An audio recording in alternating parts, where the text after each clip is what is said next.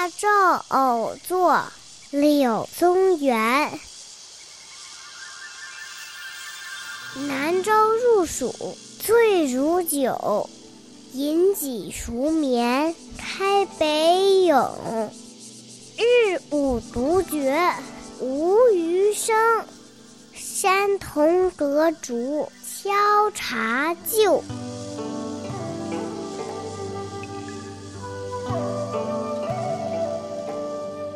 永州的夏天又湿又热，困得让人像喝酒打盹儿一样。推开北边的窗子，靠在桌前睡去。一觉醒来，只觉得到处都是一片寂静。隔着竹林，只听到山里的孩子在捣制新茶时敲击茶臼的声音。南州是指永州，在今天的湖南。到了盛夏的时候啊，酷热难耐，特别是白天，所以诗人说这是入暑，又潮湿又闷热，这和北方是完全不同的。而醉如酒，形容人们在入暑时候的状态，由于湿度大、温度高，自然体力不支，昏昏欲睡。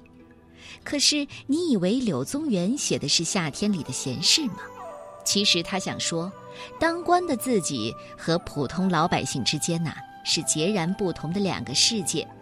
盛夏的中午，烈焰当空，山里人家的孩子不怕入暑，正在忙着制作新茶。那他们的父母又在哪里呢？和柳宗元同一个时代的两位诗人是这样说的：白居易在《观义卖》里说：“田家少闲月，五月人倍忙。”足蒸暑土气，背灼炎无光。历尽不知热，旦夕夏日长。而李绅在《锄禾》里写：“锄禾日当午，汗滴禾下土。谁知盘中餐，粒粒皆辛苦。”所以啊，诗人要写的是平民百姓生活在夏天里，是挺心酸的。